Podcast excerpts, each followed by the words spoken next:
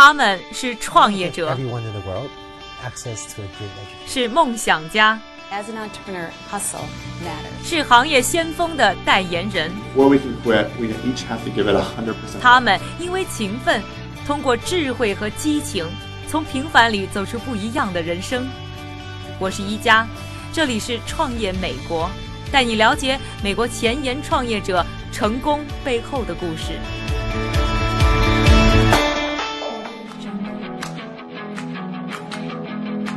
欢迎收听《创业美国》，我是一加。我们的节目将从创业出发，带你了解一下中国以外的世界在往哪个方向走，而海外的年轻人们又在用什么样的步伐追求着各自的梦想。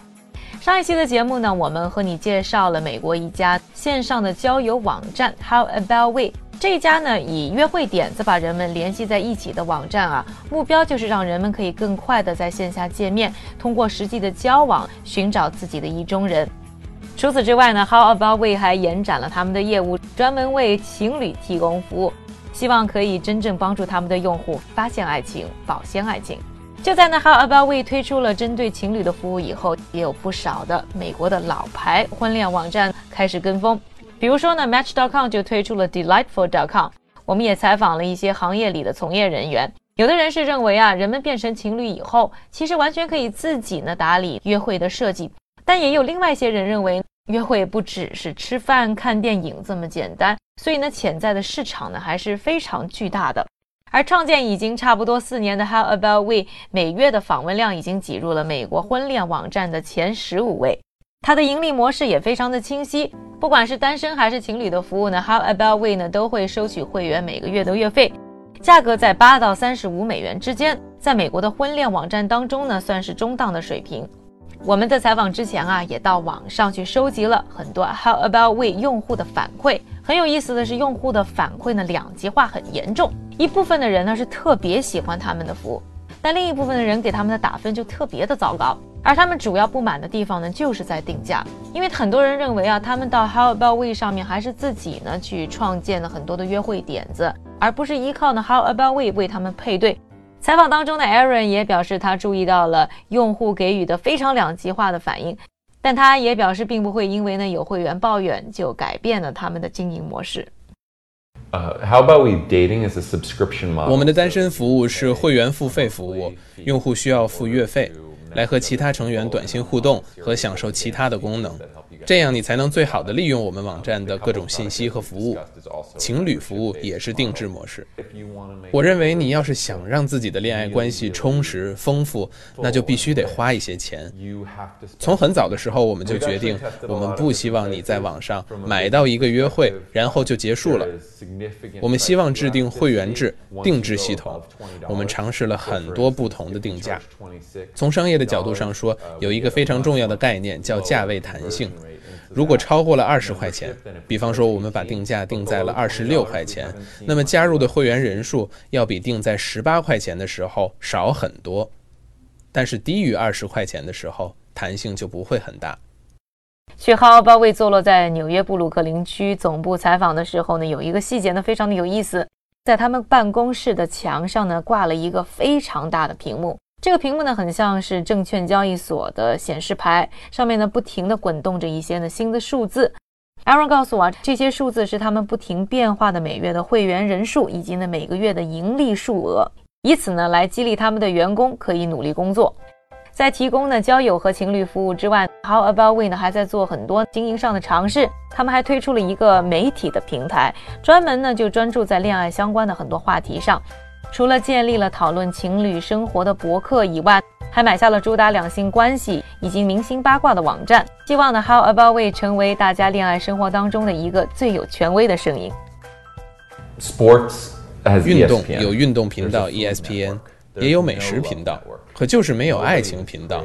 因此，我们商业还有第三个部分，那就是 How About We 的媒体平台。我们通过一系列的博客，从专业的角度来探讨两性关系和爱情。每个月有五百到七百万的点阅人数，这部分是靠广告收入盈利的。作为一个网络公司，可能大家会认为它的创始人一定不是学 IT 就是学商出身的。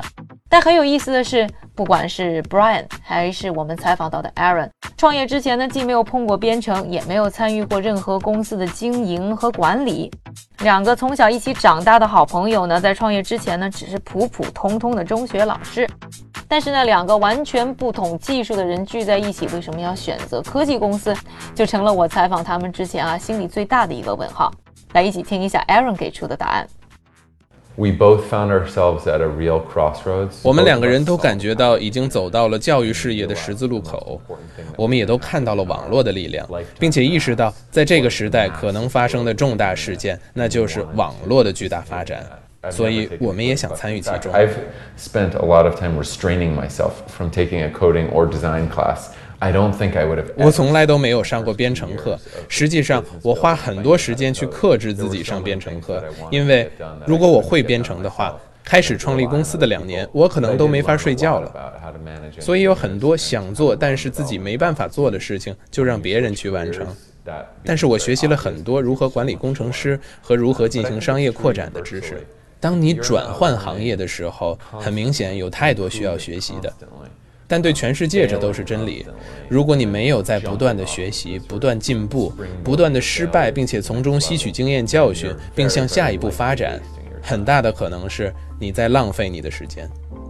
说到跨界创业呢，就意味着我们要进入一个全新的领域。这个领域当中，当然有很多是我们不熟悉的。在进入这个领域以后啊，如果我们没有马上的把自己在知识上和经验上进行武装，成为一个资深人士的话，可能最好是发挥其他地方的长处，因为从别的行业当中，我们可以带来一些呢新鲜的视角和经验。也许啊，这应该是跨界创业时呢更加事半功倍的策略。相信呢很多的朋友也知道，在创业初期，除了技术，会遇到的难题是各种各样。Aaron 和 Brian 也不例外。下面就来听一听他们在创业初期是如何度过一个个难关的。We were working, tw- you know, legitimately 18 hours a day, seven days a week. 我们每天工作十八个小时，每周工作七天。我靠打网球来保持健康。我们常常一开会就开一天，试图尽量有效地去扩大人际网。会议最后，我们常常问还能见谁，之后在城市里一个接一个的会面。晚上我们会花很多时间来搭建平台框架思考设计想法提问回答创建好吧 i think the biggest challenge was managing the thousand tasks 我觉得最开始最大的挑战是处理上千个任务每个都需要学习。并不是他们有多难，每个都是可以完成的，只要你聪明、学习能力强、肯寻求帮助。但问题就是你如何处理这么多需要完成的任务？事实上，对失败的恐惧是创业过程当中最有价值也是最难的部分。尤其在最开始，我没有钱，不知道自己会不会成功，而且看起来很有可能会失败。掌控这种恐惧是非常困难的。Aaron 在采访的时候反复强调啊，他创业的初期保持打网球，确保身体的健康。我在采访呢很多的美国创业者，包括像 Airbnb 的创始人 Nathan Blanchard 的时候，他们都在反复强调，在创业的时候一定要保持身体的健康。我呢也是深有体会，现在呢也算是在创业，能够感觉得到创业啊，真的不光是一个脑力劳动，也是体力劳动。这里呢，建议呢，想要创业的朋友制定自己的创业计划的时候呢，一定也要给自己呢留下呢健身的时间。另外，刚才也说了，Brian 和 Aaron 在创办 How About We 的时候呢，并没有任何的科技背景，之前呢也没有过任何创业的经验，所以想要在那个阶段就说服投资人给他们投下重金是非常困难的。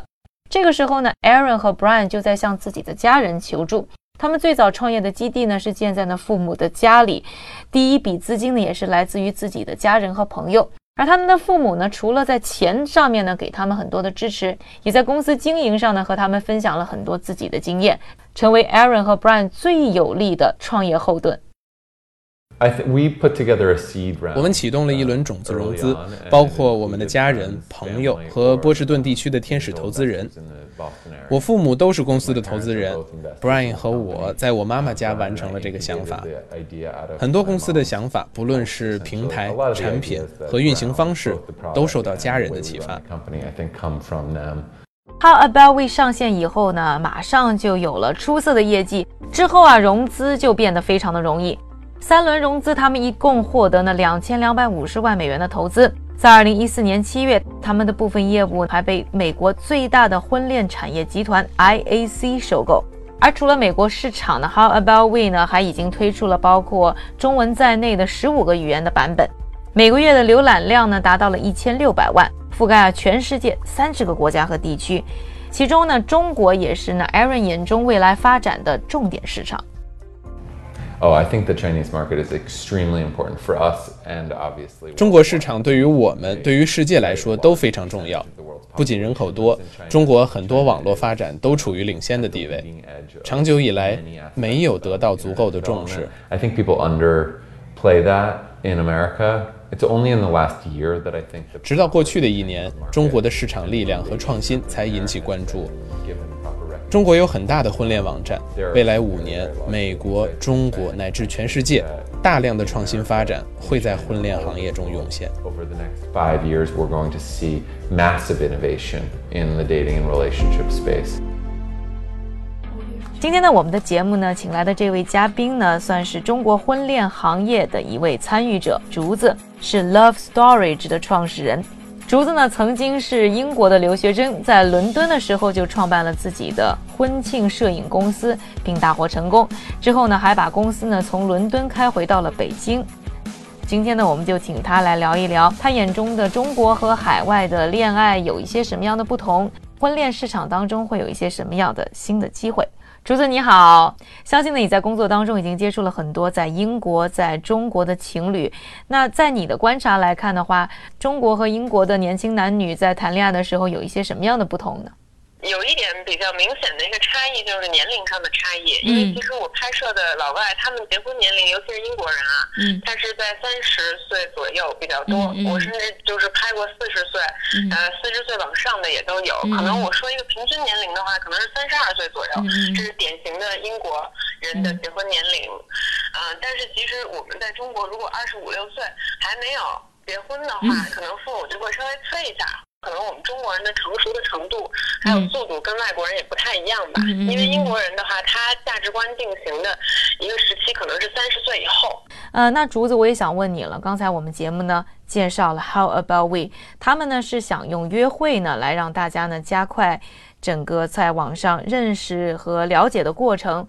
那你觉得在中国这样的模式是不是行得通？呃，我觉得是这样的。我觉得有共同的呃三观，我们说经 中国中国人经常说三观对，还有包括相同可能类似的兴趣爱好，绝对会对两个人的交往比较有帮助。嗯，因为我接触过的情侣，可能是让我比较羡慕的类型，他们其实还是比较相似的。然后有的人经常称，就是我找到了自己的另外一半。什么是另外一半呢？就是其实是跟我很像的一个人，他的组成让我觉得自己让让我自己变得更加的完整。那你觉得在中国这个就相对结婚人群比较年轻这样的一个人群当中，你觉得像 How about we 这样通过呢约会点子的方式，你觉得中国人能接受吗？如果说不能完全接受，咱们可以怎么变一下，或者怎么去借鉴他这种方式？我觉得这在中国肯定是可以实行的，因为中国现在普遍年轻人对于相亲这种模式可能还存在一种抵触，那可能高质量的约会比较少，所以说如果说。其实，说实话，第一次约会，对方说什么样的地方，或者什什么类型的一个约会，你能看出来这人是一个什么样的人。对，所以说，呃，这种形式，我觉得在中国也是没没什么问题的啊。嗯，你在这一行也是闯荡一阵子了，你觉得这一行的发展潜力大吗？呃，我之所以当时会选择这个行业，是因为觉得婚礼和葬礼是人生基本上很难避免的两两两个东西，所以说无论是经济萧条还是。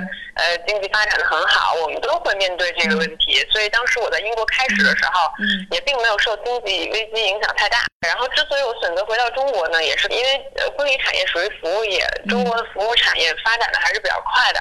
然后呃，我们整个这个婚庆行行业就是也处于一个其实处于一个朝阳行业，而且人们可能已经愿意花越来越多的时间和精力去关注这样一件人生大事。而且其实这样一件人生大事，它也不仅仅是一个经济消费，它更代表一种，呃，文化，还有你家庭的品味啊，等等众多方面的一个考量。对，想要了解呢更多的节目内容，欢迎关注我们的微博、微信账户。在微信上输入“约会”，还可以获得本集的延展阅读。感谢您的收听，我是一加，下期创业美国为您带来更多美国前沿创业者成功背后的故事。